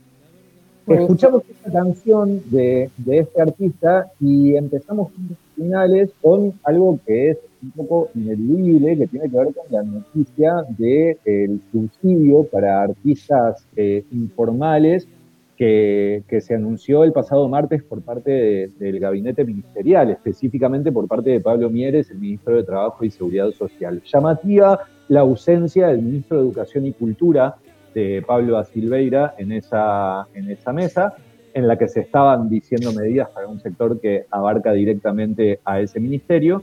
Pero bueno, básicamente lo que anunció Pablo Mieres, y ya se ha conversado en otros espacios de Radio Bárbara, tiene que ver con un subsidio de eh, un pago mensual durante tres meses de 7.305 pesos Ujú. para y a su vez la exoneración de las, la extensión de la exoneración de las tarifas ante el IUTE, contaba el ministro de Industria, para los espacios culturales. Una medida que llega después de una serie de medidas que se han tomado tanto a nivel del gobierno nacional como a nivel del gobierno departamental en Montevideo, específicamente para el sector. Si les parece, hacemos un breve repaso de cuáles han sido las medidas que se han tomado para el sector, porque Bien. creo que en su contexto nos posibilita identificar qué tanto se está apoyando al sector cultural y específicamente a las y los artistas con- en calidad de trabajadores desde el gobierno nacional. Adelante. Sobre todo porque fueron, eh, es el, el sector que fue, junto, junto con, el, con el turismo, de los más paliados por, por la pandemia, pero justo el sector cultural fue una de las primeras medidas que se tomó, fue, bueno, cerremos de nuevo los, los ámbitos culturales, cortemos con todos los espectáculos públicos, y es algo que venimos hablando en tus columnas siempre, de que tampoco que se constató que en una, en un- una obra de teatro los espectadores se contagien entre sí. De hecho, es uno de los únicos sectores que tiene la trazabilidad al 100% generada y es cero el número Claro. de focos de contagio que se ha dado en espectáculos públicos y privados. Cero. No hubo ningún acontecimiento cultural, artístico que generara contagios de COVID. Fue el primero en tener protocolizado el accionar. Y esto que vos decías, Agustina, es muy importante. Los espectáculos públicos fueron suspendidos en Uruguay el 13 de marzo de 2020. se retomaron en julio del 2020, se volvieron a suspender en diciembre por un periodo determinado, se retomaron en enero y volvieron a suspenderse en el anuncio macro de marzo. En principio se habían suspendido hasta el 12 de abril, pero ustedes saben que eso continúa extendido al menos hasta el mes de mayo. Estamos a 22 de abril. Esta oscilación de aperturas y cierres de, los espectáculos eh, nunca tuvo una apertura con el 100% del aforo. Ya desde la primera apertura, en julio de 2020, fue el 30% el aforo permitido de cada sala y de cada espacio cultural para los artistas, lo que significa que nunca se retomó la actividad económica al 100%, se retomó con ese aforo que en, la amplia mayoría de los casos no posibilitó ganancia para las y los artistas. En ese sentido, la tarea artística se volvió casi eh, que una tarea militante en la reapertura de los espectáculos públicos. Fueron verdaderamente contados los artistas y las artistas que pudieron generar una ganancia, un rédito económico eh, a partir de las medidas de reapertura con el 30% de los aforos. La Intendencia de Montevideo tomó una serie de medidas, nosotras algunas hemos comentado acá en, puntos cardinales, eh, se acuerdan que hubo una inversión de 10 millones de pesos destinada a grupos independientes en pagos de 5 y 10 mil pesos por futuras contrataciones, que eh, algunas se han efectuado y otras no, pero ninguna de esas contrataciones llegó a término de realización de espectáculo. Los espectáculos 2020 eh, que se habían previsto para el año 2020 por la Intendencia de Montevideo y quedaron para reagendar, se tomó la decisión de otorgar el 100% del bordero para los artistas independientes. Esto es un repaso de lo que tiene que ver con lo, eh, el accionar que la Intendencia fue tomando a lo largo del 2020 para, para el sector. ¿no? El sector audiovisual tuvo los ciclos en TV Ciudad, de Cinemateca y Cine Uruguayo para dar apoyo económico en concepto de derechos y curaduría. Eh, hubo una compra de mil libros para el servicio de bibliotecas de la Intendencia, de 10 ejemplares, 100 libros de cada ejemplar editados a partir de 2019. Se hizo la convocatoria de arte en tiempos de cuarentena, a propuestas del laboratorio creativo, por el cual se destinó un millón y medio de pesos.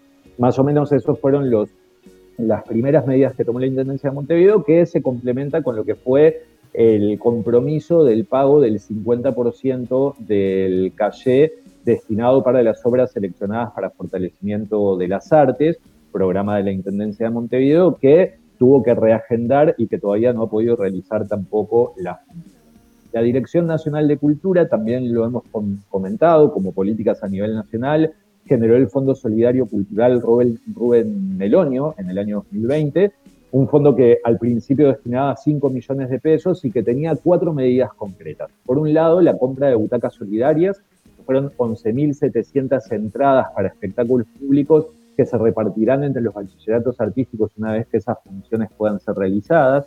Por otro lado, la contratación de artistas y de talleristas para generar contenidos para cultura en casa.uy, espacio que se acuerdan lo conversamos.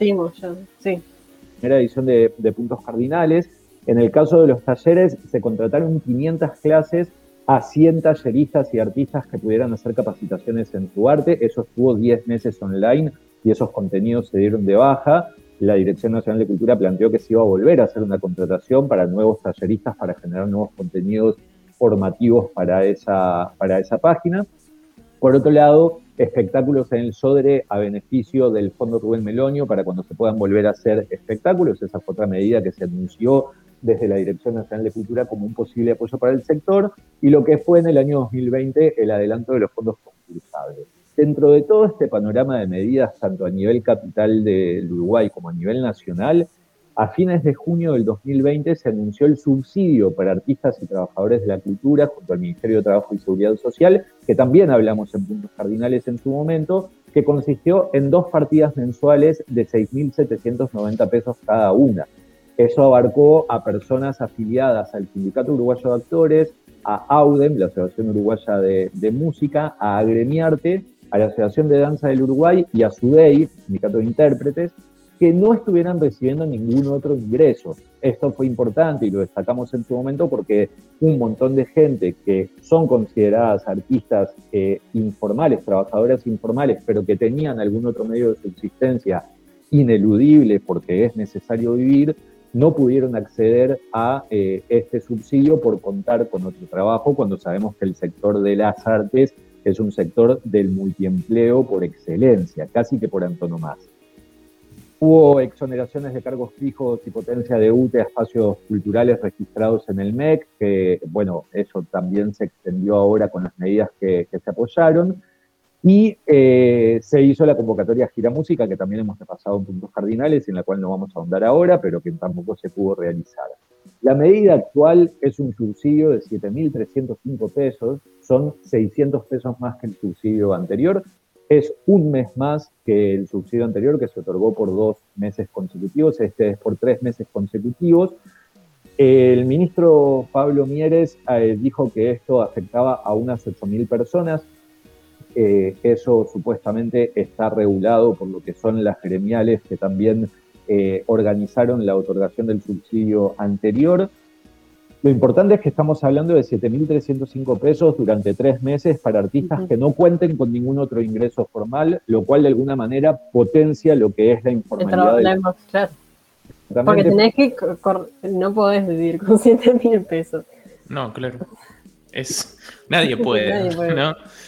Artistas que, por ejemplo, han gozado de la posibilidad de ser contratados por espacios culturales que generan formaciones online, y por suerte pudieron ser contratados en blanco gracias a la ley del artista. Pero al ser contratados en blanco ya no pueden gozar de este subsidio que posibilita una estabilidad que es una presunta estabilidad, ¿no? Es la posibilidad de tener un monto estable fijo durante tres meses. La estabilidad lo único que, en lo único en lo que radica es en saber que durante tres meses recibís ese monto. Pero son 7.305 pesos. Claro, pero te posibilita recibir un monto paralelo o recaen que en la informalidad, como decíamos recién. Lo que está generando es el endeudamiento de cada una de las personas del sector, una angustia bestial. Hay una cosa que es importante destacar, que es que este subsidio también abarca el sector técnico. Ustedes saben que iluminadoras, sonidistas, en fin, todo lo que son eh, los vínculos conexos a las artes, eh, no estaban siendo contempladas por ninguna política de subsidio. Acá aparece, pero bueno, aparece también cuando centros eh, gremiales como Uruguay Ilumina o como Más Música han eh, destinado todos estos meses a la generación de canastas y de eh, apoyos económicos para quienes integran esos sectores que verdaderamente están en una situación desesperada. Las medidas del gobierno no me corresponde a mí hacer una valoración respecto a si son buenas o no, si llegan a tiempo o no, pero es ineludible, y esto es un dato objetivo de la realidad, no es una valoración, identificar que es un subsidio que está muy por debajo de lo que es una canasta mínima, que es lo que necesita una persona para poder vivir. Eso, eh, desde puntos cardinales, no podíamos dejar de hacer referencia a estas medidas que fueron esta semana, que fueron antes de ayer, y que iremos monitoreando desde Radio Bárbara cómo se va suscitando el otorgamiento de, este subsidio al sector y cuáles van siendo las problemáticas que se van suscitando en la implementación. Si les parece, y si Irene me indica que, lo logramos, vamos a escuchar unos segundos de una propuesta que es de lo que les voy a conversar a continuación. Irene, me haces una seña respecto a si lo Ciencia, familia y virtud. ¿Quién toma la decisión entonces? No sé, no sé si no me va a morder. Sos un machote, bien sensible.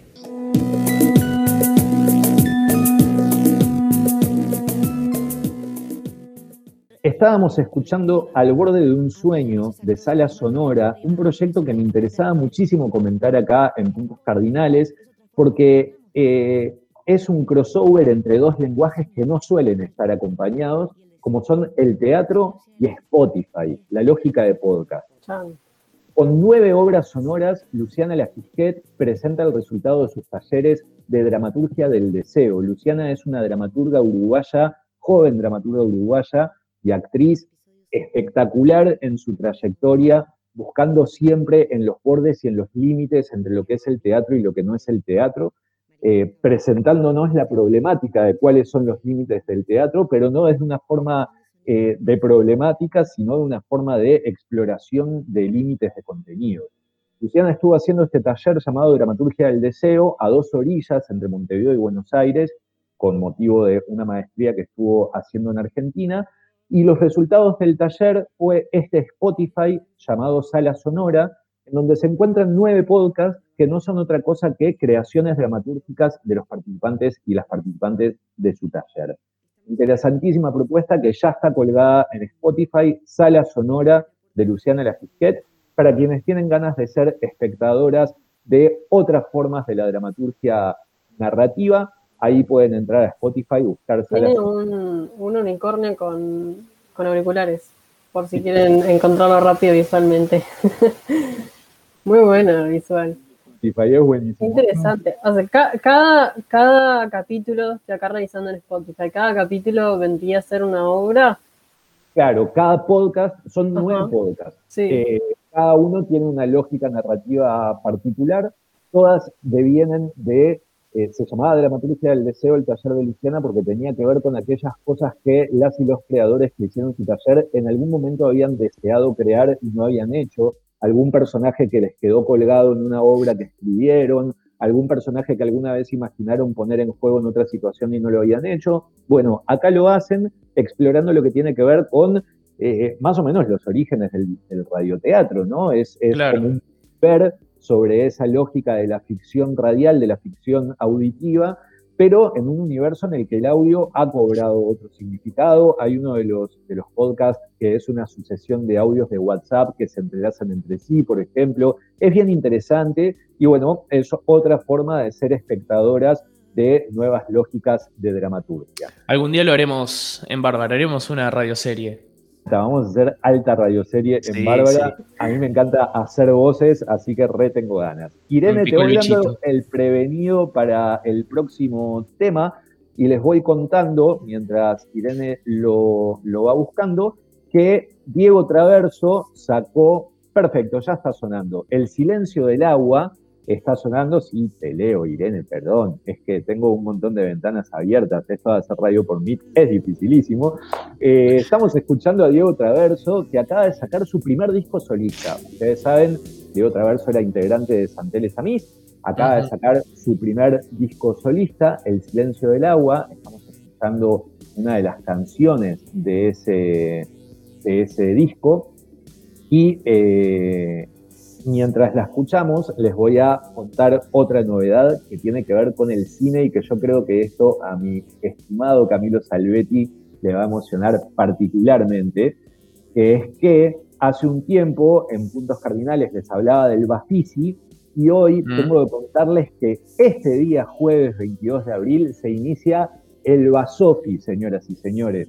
A partir de hoy y hasta el 2 de mayo inclusive, vamos a estar eh, pudiendo disfrutar a través de YouTube y en forma gratuita de este festival de cine con la creación y curaduría de Fernando Martín Peña, que es el Basofi, que juega con el nombre del Bafisi, pero eh, hablando de películas que son más bien una basofia, pero sin embargo, en el universo de lo bizarro nos encontramos con propuestas interesantísimas y que vamos a poder estar viendo dos o tres por día según cuál es el día. Hay dos películas en la semana, tres el fin de semana. Los horarios de transmisión a través de YouTube son las 18, las 20 y las 21 30 horas. Y hay un montón de títulos en los cuales no me voy a extender, pero que son muy interesantes. ¿Dónde podemos acceder a los títulos, Andresito? Del Basofi. Se puede acceder, el Basofi tiene un sitio en Facebook, cosa que parece bastante anacrónica, pero que a mí me parece de una justicia poética tremenda. muy de Basofia, muy de Basofia estar en Facebook, cosa que me encanta. Claro.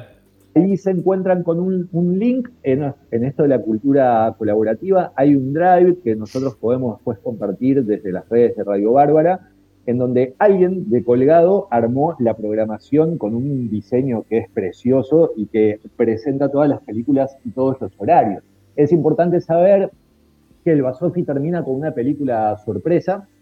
Este, hay un concurso para adivinar el título de la película sorpresa y ganarse una caja de zapatos vacía, que es la película que se va a estar emitiendo al cierre del Basofi, del, que sería el domingo 25 a las 22 horas. Pero además eh, eh, hay una cosa que es re interesante y es que las películas se empiezan a emitir ahora, pero están extendidas un poquito más de tiempo en el acceso gratuito y libre a través de YouTube. El Basofi entonces comienza hoy y en su página de Facebook, que se llama así también, Basofi, pueden encontrar toda la programación. Siguiendo con lo que tiene que ver con lo visual, pero esta vez lo visual estático, me voy a con una pequeña novedad de fotografía. ¿Ustedes saben quién era José Luis Samandú? No. No. No saben. Les cuento les ilumino la información de que José Luis Amandú era un fotógrafo nacido en Uruguay en 1934 y que falleció en el año 2018. Y era un fotógrafo que eh, a lo largo de toda su trayectoria como, como fotógrafo tuvo la posibilidad de fotografiar a un montón de personalidades, principalmente del teatro y también de la cultura popular. Hay un montón de registros de, de desfiles de carnaval, por ejemplo, que tenemos únicamente registro gracias a que José Luis Amandú pudo hacer su trabajo fotográfico en esas áreas. Falleció en 2018, él había obsequiado al Centro de Fotografía de Montevideo lo que era su colección de fotografías y el CDF acaba de estrenar en la Fotogalería Capurro, pero también en la web del CDF, la exposición José Luis Amandú, Expresiones Arquetípicas. Está preciosa. Para quienes están cerca de Capurro o tienen ganas de moverse hasta ahí, la fotogalería Capurro es divina, pero como estamos apuntando la brújula a la casa, les cuento también que en la web del CDF eh, encuentran la exposición José Luis Amandú, Expresiones Arquetípicas, y no solamente pueden ver fotografías que por sí mismas tienen un valor fotográfico espectacular, sino que tienen un valor patrimonial, porque hay mucho registro de lo que es nuestra cultura teatral y popular que está únicamente en las fotos de Samandú. Eso, el Centro de Fotografía de Montevideo, eh, es en donde lo pueden visualizar. Muy bueno eso para, para no movernos de casa, igual seguir disfrutando de la cultura nacional, en este caso la fotografía. Que no es algo que, que consumamos asiduamente en la internet no, de hecho lo consumimos de una forma muy amateur, que es a través de Instagram, por ejemplo, donde todo fotógrafos, ¿no? Pero esta cosa de, hacer el seguimiento de la presencia de alguien que se dedica eh, profesionalmente o dedicó su vida a la fotografía es, es, interesante y más en este caso cuando nos permite el acceso a un doble acervo, ¿no? El acervo fotográfico de un tipo que nació en el 34, murió en el 18 y toda su vida la dedicó a la fotografía, pero además en donde el objeto de su creación ha sido el registro de la cultura popular y teatral eh, uruguaya, no me parece nada menos. Que no es un acervo muy, que, perdón Andresito, de, lo que a lo que tengamos mucho acceso, ¿no? No, no, totalmente, y ahí la labor del Centro de Fotografía de Montevideo eh, es esencial. Ustedes saben que bajo la dirección de Daniel Sosa, el CDF es, es, un, es una referencia eh, continental de lo que es la fotografía, no solamente uruguaya, sino también regional.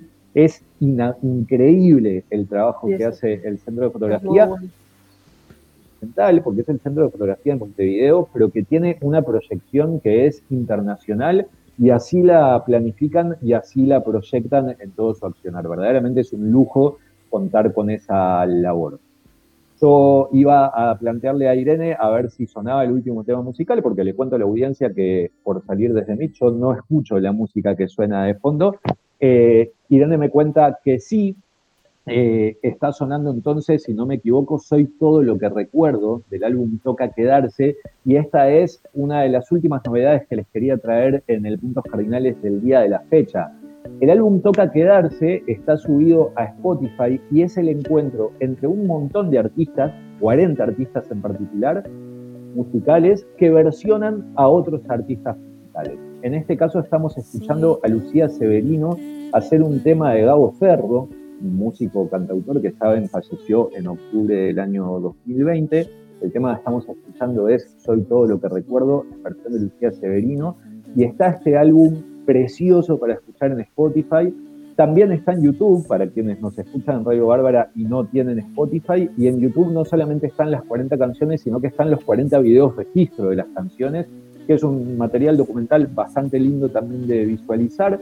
álbum Toca Quedarse, encuentro entre 40 artistas, súper recomendado de Radio Bárbara en Puntos Cardinales del día de hoy, que lo puedan escuchar en Spotify y que lo puedan ver en YouTube. Bien, eh, vamos a escuchar un poquito y ya vamos, te vamos despidiendo, Andresito. Vale, buenísimo. Lo que recuerdo y vos, todo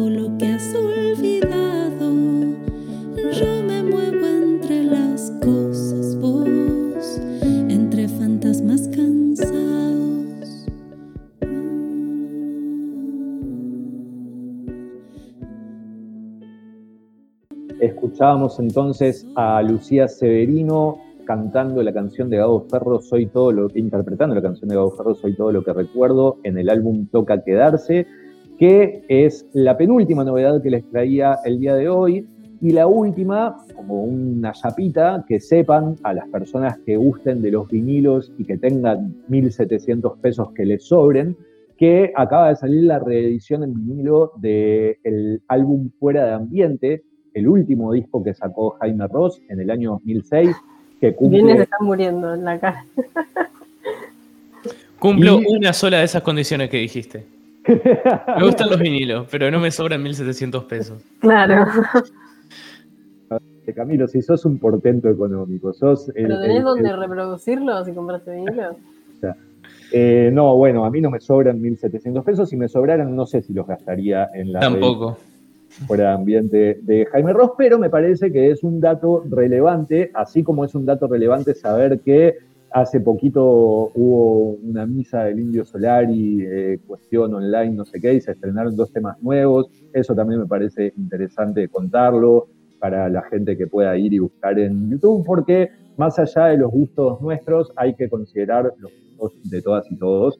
Así que ahí estamos. A los pájaros se llama, me acota Irene Rumnitz eh, por la cucaracha. Eh, y esas han sido todas las novedades del puntos cardena- cardinales del día de la fecha. Quiero que volvamos a la presencialidad, Uritas. Quiero verles, quiero eh, compartirles mate en nuestra radio Sí. bárbara. Todo lo que no se Por puede. favor. Por favor, por favor. Ya eh, estamos llegando al momento en el que esto nos está empezando a superar, pero vamos a seguir al firme acá de lunes a viernes. Como siempre, Andresito, nos reencontramos el martes con visitantes. Encontramos el martes con visitantes y desde ya la primicia para quienes están escuchando, ponga el cartel de exclusivo, el cartel sonoro. El martes que viene nos visita un tonga, Gas- Gastón Rosa, el creador de las tumbitas de los epitafios que se van viendo por distintos lugares de la ciudad. Adoramos. Mensajes como match contigo, cómo crear lo que queremos, cómo esta podría ser la señal. Un tonga, Gastón Rosa, va a estar conversando con nosotras el martes en Visitantes. El domingo pasado le tuvimos leyendo textos de su taller de fanzine en lo que fue Poesía en tu sofá, en la emisión especial que hicimos en Radio Bárbara de la sexta edición de Poesía en tu sofá. El martes nos va a estar eh, contando sobre su vida y su obra acá en Visitantes. Perfecto. Andresito. Nos estaremos viendo entonces. Eh, vamos a escuchar un poquito de música y ya venimos para, para el bloque final en esta isla desierta de jueves.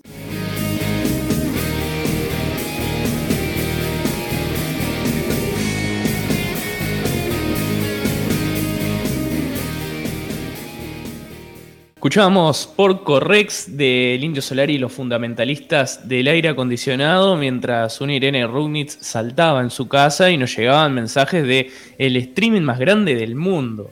Eh, así que se- suponemos que, lo debe haber sido porque todo lo que tiene que ver a veces con los redondos siempre es lo más grande del mundo. Eh, para ¿cómo, cómo fue que dijo el Indio Solari? Para vos, Mick Jagger. Para vos, Mick, para vos, Mick Jagger. A ver cuántos Fonsa. a ver cuánto- cuántos streamers más grandes tenés. Eh, nos despedimos. Eh, ya nos vamos, nos reencontramos. Pará, porque tienen que contestar la consigna del día que Es verdad que yo para quería contestar. Yo iba, yo iba a contar una anécdota también, me hiciste acordar. Adelante, Yo Rugnitz. iba a hablar de, de- de que nos reencontramos mañana, que se está preparando un derrape especial, que no sé, mira, no sé si hoy jueves adelantar algo. Sí, ¿cómo Ay, no? un poquito. Un poquito. Así que no. Una cosa de Un nada. poquito. Para los que pensaban que, que faltaba un poco de cumbia, a Bárbara, eh, podemos adelantar eso. Se viene una- un festi mañana. Un festi. Un En el festi. derrape. Ah, sí, por ¿quién- Bárbara.uy. El streaming más grande del mundo. sí, el streaming más grande del mundo lo habrá tenido el, el Indio Solari, pero Bárbara va a tener el primer festi virtual. Me encanta ese concepto. Bueno, y sumándome a la consigna de los sueños, les quiero decir, o sea, algo que no me pasa a mí y estoy segura que cuando lo diga le va a pasar, se van a dar cuenta que le pasa a mucha gente. En primer lugar, sueño en capítulos, o sea, retomo sueños todo el tiempo. Y lo otro que me pasa es que tengo lugares recurrentes, o sea, hay un escenario que va cambiando de nombre, va cambiando de, importancia y de lo que sucede ahí, los personajes y todo. O sea, no siempre es este lugar, pero es la Intendencia de Montevideo. Ahí. Estás soñando en una sitcom, me parece. Sueño que estoy en un edificio que es la Intendencia de Montevideo. ¿Por qué? el atrio ahí, es que no sé, se ve que fui tanto de niña con la escuela y después ahora, y de, ahora no, pero como eh, adulta, la feria del libro, ir a ver cosas, ir a escuchar cantar gente, hacer trámites de lo más variado. Eh, no sé, se ve que es eso, sí, me imagino yo. Pero sucede, me pasa que me peleo con gente, sueño que estoy luchando contra alienígenas, o sea, cualquier cosa, pero el, la momia del museo. El escenario es la Intendencia de Montevideo, ahí el atrio, por ahí pinta alguna escalera o algo, es bueno. Esa, la verdad. adhesión a la consigna de los sueños de hoy. Y, con esto me, retiro. Sí, sí, por Sí, eh, teníamos a Agustina Huertas que soñó que se comía una, torta de cumpleaños, así que vas a tener que, cumplir ese antojo, me parece. Es, un, es una pulsión. Pero no tengo nadie que cumpla añitos. No importa, no importa. Bueno, me invento un cumpleaños propio. Es necesario, inventate un cumpleaños. Adelanto el mío. Nos reencontramos mañana, mañana viernes, como siempre, a partir de las 10 de la mañana. Huertas, un gusto. El saludo a Irene Runitz en los controles, Camila Ciñago, Enzo Dinolfi y Abril Mederos en la producción. Chau, chau. Hasta mañana. Dicen una estrella, una figura. aprendí la sabrosura. Nunca he visto una joya tan pura. Esto es para que quede lo que yo hago dura. Con altura. Demasiadas noches de travesura. Con altura. Vivo rápido y no tengo cura. Con altura. Y de joven para la sepultura. Con altura. Esto para que quede lo que yo hago dura.